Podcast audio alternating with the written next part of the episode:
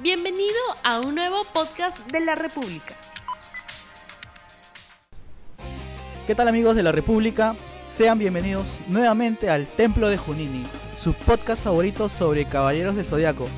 En esta ocasión tenemos un invitado muy especial. Adivinen quién es. ¿Lo escucharon? A ver, Eleven su cosmo y traten de identificarme. ¿Aún no? ¿aún nada? ¿Qué les parece este ataque? ¡Plasma relámpago! Me imagino que ya lo habrán identificado. Es el señor, el señor Yamil Atala, quien prestó su voz Atala, para eh, darle la vida a Yoria de Leo. ¿Qué tal Yamil? ¿Cómo estás? Muy bien, ¿cómo estás tú? Muy bien, acá en compañía de mi compañero Daniel Robles. ¿Qué tal, amigos? periodista de la ¿Cómo República. Dani, ¿cómo estás? Buenas tardes. ¿Qué tal? ¿Qué tal? Muy este, gracias por nuevamente escuchar este podcast y la verdad que tenemos un invitado de lujo, un actor de doblaje con más de 39 años de experiencia, realmente una eminencia en este tema, quien hoy nos va a hablar como Ayori Leo, uno de los personajes más importantes que ha desarrollado. Hola a todos. Espero que estén bien. Quiero que se concentren. Escuchen esta entrevista con mucho detalle porque los entrevistadores son muy inteligentes y hacen preguntas inteligentes. Así es que eleven su cosmo y prepárense. ¿Qué tal, este, Ayoria? ¿Qué tal? Cuéntanos, bueno, Yamil, disculpa. eh, cuéntanos un poco cómo inició tu, tu carrera en el mundo del doblaje eh, y aparte, cómo llegaste a ser este, la voz de Ayoria de Leo. Pues mira, después de estudiar la carrera de actuación, eh, pues fui a buscar la materia de doblaje era la última, bueno, era de las últimas materias del último año y el maestro Armando Coria nos llevaba a las prácticas a la, escu- a, a la compañía donde él trabajaba, que mayormente era en una que se llamaba Cinza, una compañía grande que desafortunadamente ya no existe. Y entonces, eh, cuando salí de la academia, pues vas a donde te han acogido, ¿no? Y que fue en esa compañía. Después el maestro Coria fallece y todos los demás directores, porque era muy difícil entrar al doblaje antes. Entonces los demás directores nos, nos- nos abrigan a sus alumnos, a los que íbamos a, a- a buscarlo, y pues ahí nos empezamos a hacer doblaje propiamente, ¿no? Aunque mis primeros dos llamados profesionales fueron La Isla de la Fantasía y El Crucero del Amor, que me dio llamado el maestro Coria, precisamente. Y... eh, ¿Cuál era la otra segunda pregunta? ¿Cómo llegó este, a participar en el proyecto de Ah. los Caballeros del Zodiaco? Pues mira, se hacen grupos como hasta la fecha se, se siguen haciendo, que, Ujú, que tú de repente juntas a tus cuates, a tus amigos o a la gente que ves que funciona para tus cosas, ¿no? ujú. eh, hacer las cosas en equipo siempre es lo que más ha funcionado en esto y en cualquier otra cosa. Entonces, a- em, ¿quién? Fue Jesús Barrero. Jesús, eh, que en paz descanse. Sí. Fue el que le, le asignaron la serie de Caballeros del Zodíaco. Ujú. Y entonces él pues dijo a su grupo que éramos, que éramos no nada más de doblaje. Íbamos a jugar tenis, íbamos a correr, íbamos a jugar squash. Hacíamos muchas cosas. No bastaba con las mil horas que nos veíamos todos los días entre, en- en- entre semana y hasta los sábados. Aparte Sí, de compañeros de trabajo, amigos eran. Sí, Era como una íbamos- familia, ¿verdad? Sí, como una familia completamente. Nos íbamos de viaje, eh, platicábamos. Bueno, el día que tú te enfermabas era el día que más trabajabas. Porque en todas las salas, los demás, todos los compañeros decían, ah, que se enfermó Yamil. Entonces todos te ponían un llamado pequeño y alguien te cubría. Entonces todo el mundo se peleaba por ver quién cubría al compañero enfermo. Entonces ese día era el que más llamados tenías. Curiosamente, porque era una familia. Entonces alguien no podía tener.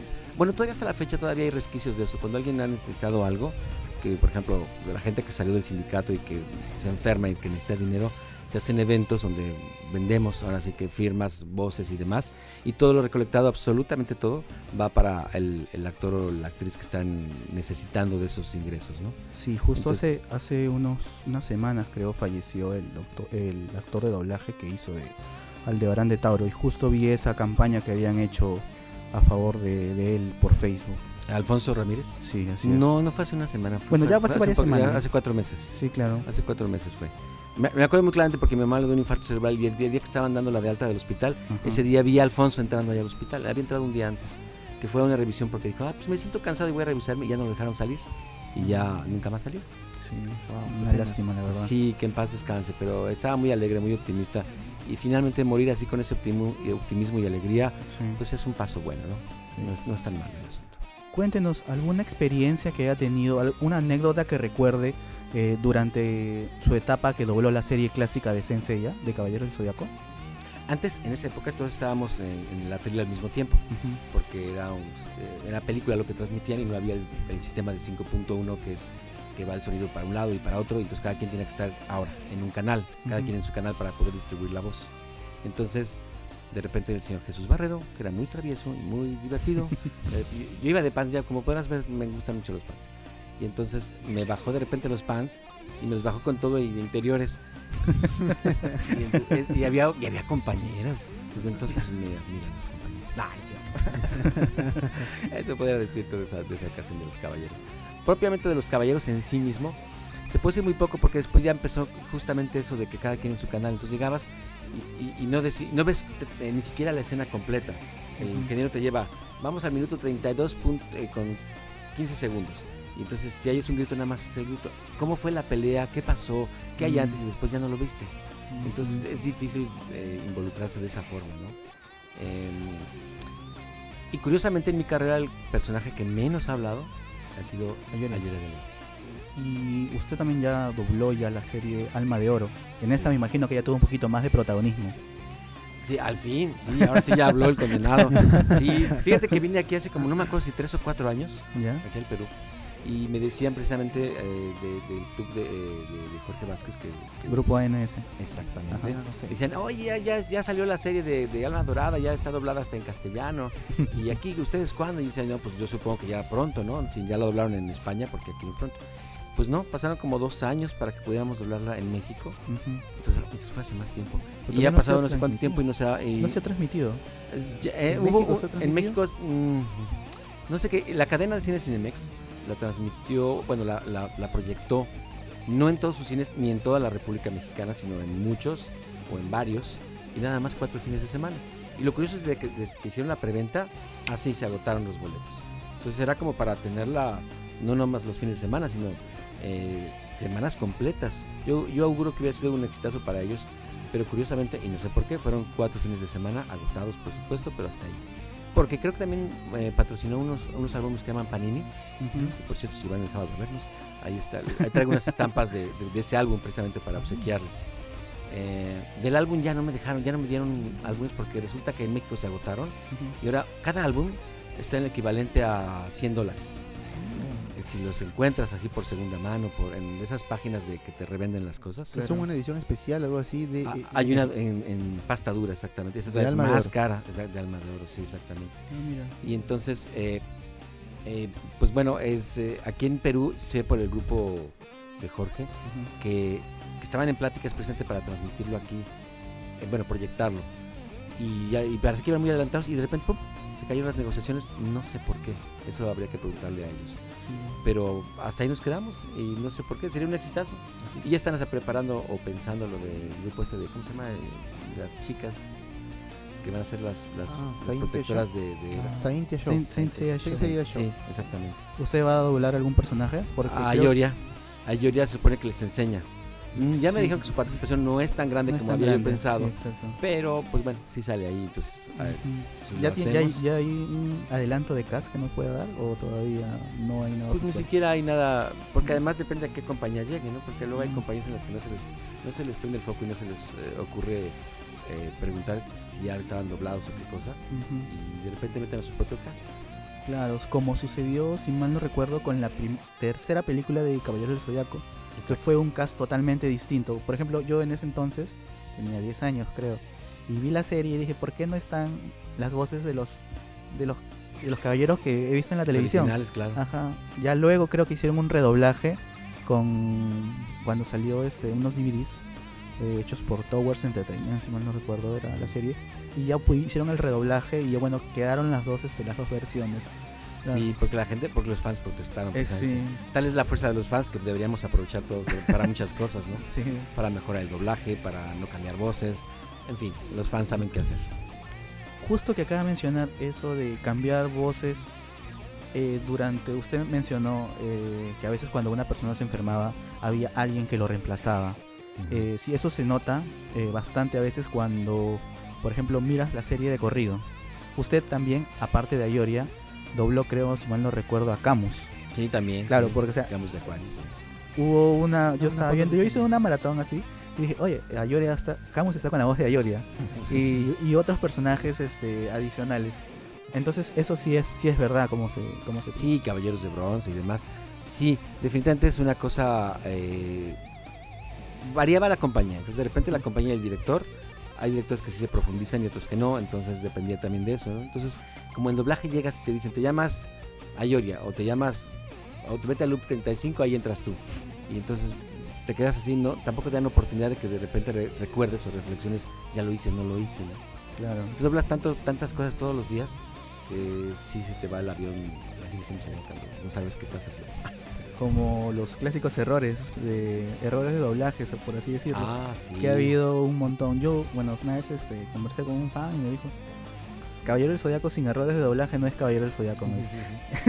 Y además, ¿sabes qué otra cosa que pasaba mucho en, en- en- no solo en caballeros, sino en series eh, coreanas o, o japonesas? Ajá. Y como a veces el idioma es demasiado corto en japonés y en español salen unos chorizos enormes de, de texto, Ujú. decíamos, "Señora, con que ya dijimos lo que decía, ahora qué hacemos. Y entonces el director decía, inventa, o, tú, o, o él mismo inventaba y te daba el texto, ¿no? Ajá. Entonces, y, sí, y nos poníamos a improvisar cómo llenar sobre el tema, sobre lo mismo que la misma frase que habíamos hecho, pero pues sí, totalmente inventado. Mm. Y ahora ya los fans ya saben japonés y coreano, ¿no? Entonces Sí. ya, ya es más fácil, me digo, más difícil de enga- engañarlos. Sí, pues. Cuéntenos un poco, eh, bueno, hace poco se acaba de estrenar la serie de Netflix de Caballero del Zodíaco y ha traído bastante controversia. Uh, más sí. que todo por este, bueno, Las más que voces, todo ¿no? por las voces, no la de los voces de los protagonistas, tampoco por el cambio de género de Sean. La al comienzo la mayoría pensaba que sí, pero no, la verdad. Quedó bien su voz, en, cuanto a doblaje quedó muy bien, sino a la del protagonista, eh, de Seiya, que creo que es un, este, un Star Talent el que está dándole la voz. Sí. ¿Usted ha escuchado, ha visto la, la serie o...? Yo trabajé la serie, salió Ujú. a Ioria poquito, afortunadamente, si no también me hubieran cambiado, Sí. porque era una política de Netflix o de la compañía o mancomunados, en la cual había que captar otro público. Mm, Por eso hicieron incluso un- dibujos diferentes y eso. Querían Claro. captar un público diferente. No sé si hicieron, seguramente hicieron un estudio en el cual eh, ese estudio les reveló que ese tipo de animaciones iba a captar ese público de los niños, de los nuevos, de las nuevas Claro, generaciones. Para eh, captar nuevos fans. Exactamente. Eh, lo que no saben los de Netflix es que los eh, herederos de los antiguos fans de Caballeros del Zodíaco son sus propios hijos y son los padres los que les enseñan. No Así necesitan es. ninguna mercadotecnia ni nada por el estilo. Y no vi más que lo que yo hice, pero sí tuve muchas opiniones muy encontradas a ese respecto. Ninguna a favor, déjame decirte. Todas las, todas las que leí, que leí muchas, ninguna era a favor. Porque no es lo mismo alguien que se mete, que ya. Bueno, en como, Caballeros del Zodíaco en un principio estábamos juntos, había réplica. Y de- como actor te hace falta la réplica de, de la interacción con otro actor. Entonces, uno, si no eres actor, y dos, si nunca supiste cuál era la, la calidad que tenías como en, en la serie, la intensidad que había que aplicar y todo eso, difícilmente lo podrás hacer ahora. Y como los directores son jóvenes, que no participaron en eso, eran niños, de hecho, pues entonces tampoco, por mucho que se metan, porque por ejemplo, una, alguna, creo que esta la dirigió Arturo Mercado Junior, y creo que lo hizo, eh, no, Arturo Castañeda El hijo de Mario de Castañeda. Mario Castañeda. Y es muy buen director el chavo, eh, pero pues no es lo mismo a tener la experiencia de lo que ocurrió en su momento. ¿no? Entonces, sincrónicamente está muy bien, nos daba unas explicaciones maravillosas de todo el entorno, y etcétera, etcétera. Pero pues si le dice a un actor, pues claro que le iba a responder. A un no actor difícilmente le iba a poder entender qué le estaba queriendo decir. Claro, claro. entiendo. Entonces mi opinión es. Este, sobre ese doblaje, ¿usted cree que, bueno, el señor Jesús Barrero ya ha fallecido, ya lamentablemente falleció? Usted, en el caso de que se, se continúe con una nueva saga, ¿usted tiene algún un, este, un actor de doblaje favorito que usted cree que pueda llenar los zapatos del señor Barrero? Fíjate que una vez le dieron, no me acuerdo qué, qué parte de, de los cabellos, qué serie, le dieron a, a un tal Alan García, no Alan que, Alan Bressan. Y él, como es muy codo, Alan García es presidente del Perú. Es que era socio ahí, ¿no sabías? Sacó dos negocios de Perú y se fue a, doblaje- a hacer doblaje a México. Ahí estaba. Allá estaba, exactamente. se ha ido, se ha Y fugado. luego ya, como ya le quitaron la serie, se suicidó. No, no. es que tal vez el drama. No, este es Alan, perdón, perdón a todos. Es, es Alan Bressan y entonces él tiene la, la peculiaridad de que todo lo hace bajando el precio muchísimo. Entonces, tan- tanto a, como empresa como el pago a los actores. Entonces, eh, cuando llegó esa serie, eh, todavía vivía Chucho y le quitó el personaje porque Chucho quería cobrar acorde a, lo que había de antecedentes. Entonces, que me lo da a mí, yo no sabía ni qué era. Como no me dijo el nombre, dice, ay, dóblale, no sé qué, nada más me ponía el, el- personaje y ni decía qué personaje era. Entonces lo empecé a doblar. ¿Cómo hacías los caballeros antes? Yo, bueno, pues lo empecé a doblar. Y resulta que, oh, sorpresa, ¿no? Era, era el que hacía Jesús Barrero. Eh, ¿En qué serie? no me acuerdo, pero la cosa es que eh, la gente sí se enteró, protestaron y le ordenaron de Toy Animation que le pagara al señor Barrero lo que pedía. Entonces no le quedó más de otra más que pagarle a Jesús. Y obviamente hubo que rehacer lo que yo hice. Entonces ahora, ¿qué, qué personaje favorito, digo, qué actor favorito para hacerlo a él? Es muy triste. Eh, Chucho era con una voz muy peculiar y era, era un espléndido actor, entonces es difícil. carismático, ¿verdad? Sí, era dificilísimo llegarle a sus zapatos. Y además el color de voz tan particular que él tenía, no te puede decir ninguno, no hay ninguno que le llegue. En voz de repente Pepe Vilchis, su sobrino, le llega al- a la coloratura. Él creo que hace poco publicó en Facebook un video donde dobla al Seiya de Netflix y lo, lo hizo bastante bien Debe ser, Y- Pepe es bueno. y este y a los fans le encantó hasta creo que han hecho una petición para que la segunda Ahora sí. temporada este sea la nueva voz de Si Seiya. es que hay, si es que hay segunda temporada. Si es que aunque creo que ellos lo O sea, habían- creo que Netflix ya grabó lo- los, o sea, ha grabado 12 capítulos, ha soltado 6 y hay 6 más que todavía no se han publicado. Ah, pero esa es la En- primera temporada. Hicimos, hicimos capítulos- 13, fueron 13 capítulos. 13 ya. capítulos. Tres- hicimos 13 capítulos. Ah, o sea, ya están doblados. ya hace, uh, desde enero, desde diciembre creo del Ah, año pasado. de Ya algo está así. ahí, entonces vamos a contar con eh, Ayoria Ah, en esos entonces- capítulos. Sí, lo poquito que hablas, pero sí también hay.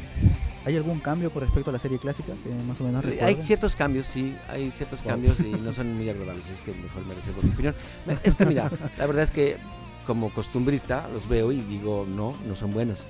Pero pues no sé, nadie hay que juzgar la ópera hasta que se acabe, digo, la- el- un área hasta que se acabe la ópera, ¿no? O sea, hay que verla y entonces después de que acaben de ver los 13 capítulos digan, ah, sí o no, o, o mejor, ¿por qué no, verdad? Claro. pero no hay que pre- predisponer a nadie, ¿no? hay, que, hay que verla y opinar después, pero después de verla.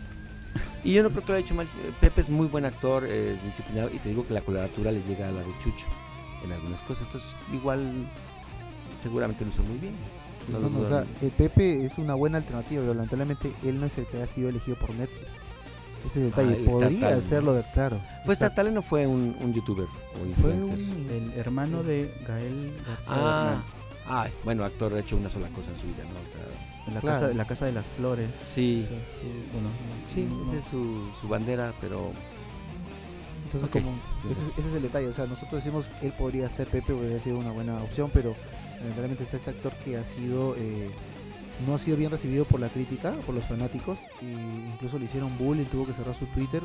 No justificamos nosotros también eso, pero es, el, es como una especie de protesta que han tomado los seguidores, porque obviamente eh, el Maestro Jesús ha dejado un gran vacío y, y no ha podido ser llenado de forma buena por, por este actor, ¿no? O este joven, bueno, este eh, aspirante actor, vamos a así, de digamos doblaje. ¿no? Que lamentablemente no ha, no ha habido un buen casting. No, yo, yo creo que se basan los eh, tanto Netflix como las demás distribuidoras y productoras se basan en sus departamentos de marketing y de repente, como decía Steve Jobs, el día que el marketing tome el control de mi compañía se va a ir al carajo, ¿no? Así dijo. Yo no fui. Y en efecto, ¿no? A partir de que se murió Steve Jobs y marketing tomó el control de la compañía, de repente te mandan un teléfono que te dura dos años y te mandan actualizaciones para echarlo a perder. A mí ya me pasó, se lo funden el teléfono o las, las computadoras. Tienen convenios con otras eh, con las compañías de software y pasan dos años y ya tu software ya tienes que actualizarlo si no ya no te funciona. Y lo actualizas y ya no es compatible con esa computadora y tienes que comprar otra computadora y que cada vez son más caras. Entonces así como eso en el doblaje en los de marketing han tomado el arte como si fuera un papel de baño usado y lo han tirado al excusado y se han dedicado nada más a ver números Eh, se les olvida que el arte es lo que jala a la gente, lo que inspira, lo que mueve, lo que promueve y lo que atrae a, seguidores para que compren o consuman el producto. No es nada más números, se les olvida eso. Y el día que los de marketing, junto con sus conocimientos, que sí tienen muchos, lo unan, sus ventas van a ser extraordinarias, exorbitantes. Y ahora simplemente hacen sus intentos. No dudo que les funcionen algo, pero sí dudo que les funcionen al nivel que ellos quieren. Pero bueno, para eso tenemos a los fans. Los fans logran, en lugar de, por ejemplo, atacar a este pseudo actor, bueno, aspirante actor, o a Luisito Comunica. Luisito, Luisito Comunica o alguien. Que bueno, ellos qué, o sea, si, si te, te ofrecen un pastel, pues te lo comes, ¿no? O sea, aquí no. son culpables. Exacto, no es culpa de ellos. Ellos hacen su mejor, incluso hacen su mejor esfuerzo y dan su tiempo y todo. Pero zapatero a tus zapatos, como decimos en México. Entonces, pero los fans en lugar de atacarlos a ellos, yo creo que deberían enfocarse a los, a los correos y a las distribu- de las distribuidoras y las empresas para que entonces los bombardeen y, y- y- y entonces digan, oh, este número es mayor que lo que estamos nosotros pretendiendo acaparar. Claro. Y entonces sí habría un cambio de fondo, ¿no? Ya lo han logrado. Los, los únicos fans que, que he visto que han logrado algo son los de Caballeros del Zodiaco. Pero es la muestra y el antecedente para que puedan, para que sepan que pueden lograr muchas cosas, ¿no? Los de Dragon Ball también creo, si mal no recuerdo. Dragon, ah, Ball cierto, Super. sí, Dragon Ball, también. para poner a todas las voces originales. Sí, sí, Porque también. creo que no les gustó mucho el Dragon Ball Z Kai. Que, Ah, que- no. sí, pues. Sí, pues es que con esa bola de inútiles, ¿cómo quieren que, que Dragon Ball funcione? Ay, pila, ay, pila, hazte para allá. No me voy, Que sí, te vayas. no quiero. Que tengas un lado. Está bien, ya me voy. Inútiles. Ay, qué bonita se fue. ¿Cómo da lata, verdad? Una consulta, una pregunta un poco personal. eh, bueno, no sé, mm, eh, podría soltar, sonar, sonar un poco, eh, un poco, ¿cómo se diría? Un poco fuerte. Eh, ¿En algún momento usted ha sentido eh, o ha tenido una experiencia así como que una persona le haya dicho mm, una anécdota así como el, como diciendo, eh, ¿cuál, cómo sería? Eh, a ver, lo más raro que le haya pedido un fan, así, o sea, lo más extraño. Lo más Sí, extraño. o sea, lo más extraño, diga, dígame tal, Una tal, anécdota tal palabra, bien- tal frase con una voz. Este, una anécdota con, fans. Que no seamos nosotros. Ah, Ah, ya, me acabas de quitar las palabras de la boca. No, pues eh, hay dos anécdotas así que no son muy gratas, ¿no? La de la que decía un, un fan me mandó por Messenger, que no, no tener tu, tu correo ni nada para mandarte cosas. Me mandó uno que decía que creo que Sonic, que lo podía hacer mejor que yo y que lo recomendara para que lo hiciera la próxima vez en, en mi lugar. Y otro que cuando murió a la semana que murió el señor Barrero, eh, querían, me dijo, oye, yo lo he seguido mucho tiempo y creo que puedo hacer su voz y también como él. ¿Me recomiendas para que yo lo haga cuando pues, acababa de fallecer, ¿no? O sea, me pareció totalmente fuera de lugar. Y una, una así alegrina agradable es que una señora me habló, esa sí yo no sé cómo consiguió mi teléfono del celular, y me habló y me dijo que yo hiciera la voz de, de Dexter a su hijo, que era fanático de, de- de Dexter, pero que no quería estudiar el chavo. Entonces que le dijera que, pues, que se pusiera a estudiar. Ah, Entonces- mira, qué interesante. Entonces ya le, le dije al chavo, este se emocionó mucho el niño, que era muy- creo que iba en secundaria o una cosa así. Eh, aquí el nivel está en secundaria, primaria, secundaria. ok. Y entonces eh, me habla como a las dos semanas después dice, oye, ¿qué cree que mi hijo no se quita la, la bata de Dexter porque se pone una bata como de laboratorio y no se la quita ni para ir al baño, está para dormir y todo? Dije, "Oh, mire, qué, qué- qué honor, gracias. Sí, hágame un favor. "Pues sí, que usted quiera, señor. Este, no. Que. No, no, ni la bata era lo dice, Dígale que ya no estudie tanto porque no, eh, para que coma, porque por estudiar tanto no quiere ni comer. Entonces, e- eso fue mi momento, que un personaje de caricatura motivara y le marcara la vida a un muchacho, ¿no? De, de plano, de echar su vida a la basura al no estudiar, de repente enmarcarlo en alguien positivo y que estudiaba, estudiaba, estudiaba y estudiaba, ¿no? Digo, claro, eso fue al extremo, que no quería ni comer, pero hacía falta el combustible para activar el cerebro. Pero eso es una anécdota bonita porque dices, híjole, no nada más es divertimento, también es, le marca la vida y positivamente a alguien, ¿no? Ese, ese es padre. Ya para finalizar, este señor Yamil Atala, eh, ¿cuándo se va a presentar? Tengo entendido que va a participar en un evento en Ciberplaza. Sí, este, este, este sábado 31 de septiembre y el primero de, de- digo, 31 de agosto, perdón, 31 de agosto, 31 de agosto, 31 de agosto y primero de septiembre, primero de septiembre, o sea, este próximo sábado y domingo en la Ciberplaza hay un evento por los 25 años de Seinsei aquí en el Perú. Entonces, con esas bodas de plata organizaron eh, la señora Victoria y la Plaza. Ah, fan, Fan Radio, Fan Radio y la Plaza, la Ciberplaza, organizaron este evento de los 25 años de, de aquí en el Perú. Entonces van a hacer, creo que va a haber, va a ser muy interesante. El sábado va a haber muchas cosas, eh, eh, ¿cómo se llama? Cosplay, desfiles, exhibiciones. Y yo voy a hacer un show. Hago un show generalmente cuando me han invitado, en donde hago personajes y eh, interactuamos con el público. Aquí también va a haber interacción, mucha interacción. Los reto a todos a ver si es cierto que saben tanto de los caballeros del zodiaco como creo que saben. Me van a poner una arrastrada, pero bueno. los reto a que, a que porque les voy a hacer preguntas imposibles y preguntas difíciles. Y bueno, vamos a, a participar. Quiero que hagan cosas dentro del show. Es, pero es un show eh, explícitamente sobre caballeros del zodiaco. Ahora, si hay tiempo, porque luego es otra cosa, es otro tema, si hay tiempo y quieren que hagamos de otros personajes, también con mucho gusto. Y el domingo, primero de septiembre, vamos a hacer la firma de autógrafos, convivir un poquito y no tanto, o sea, sí les pediría que fueran puntuales. El sábado es todo el día, desde las 11 que abre la plaza hasta creo que cierran a las 8 y media o 8 o 9. Y el domingo de, de 10 a 6 me dicen que, es la, que abre la... ¿De 10 a 6 abre la plaza el domingo? Ah, bueno, pero yo nada más voy a estar de 11, bueno, vayan todo el día pues, pero y los invito con, porque va a haber cosas interesantes. Pero para la firma de autógrafos nada más voy a ir de 11 a 2 y media, en función no de que sea grosero y eso, porque siempre he tratado de, de complacerlos, pero se va el avión. Por razón de logística hay que irse al avión y creo que con el, el- el tráfico que he visto aquí en el Perú últimamente, no sé si porque sea el feriado, pero sí está medio complicado de llegar. ¿eh? Entonces, el domingo es más tranquilo. Sí, con todo y todo. Pero aunque se acabe el feriado, ¿no regresa la gente o algo así? No, pero en, en Lima no, es normal. Ah, ok, bueno, entonces aquí los esperamos, pero lleguen puntuales para que pueda complacer a todos. Muchas gracias, señor Yamil Atala, por estar aquí en el Templo de Junini, el podcast de Caballero del Zodiaco del Diario de la República. Nos podemos despedir con un plasma relámpago, por favor. Ah, sí, claro, además el templo está padrísimo. Si lo vieran ustedes, les encantaría. pues bueno, para todos, concéntrense, cierren los ojos, eleven su cosmo y reciban un relámpago de voltaje. Muchas gracias. Gracias, Gracias. gracias. Gracias a ustedes. Adiós. No olvides suscribirte para que sigas escuchando más episodios de este podcast.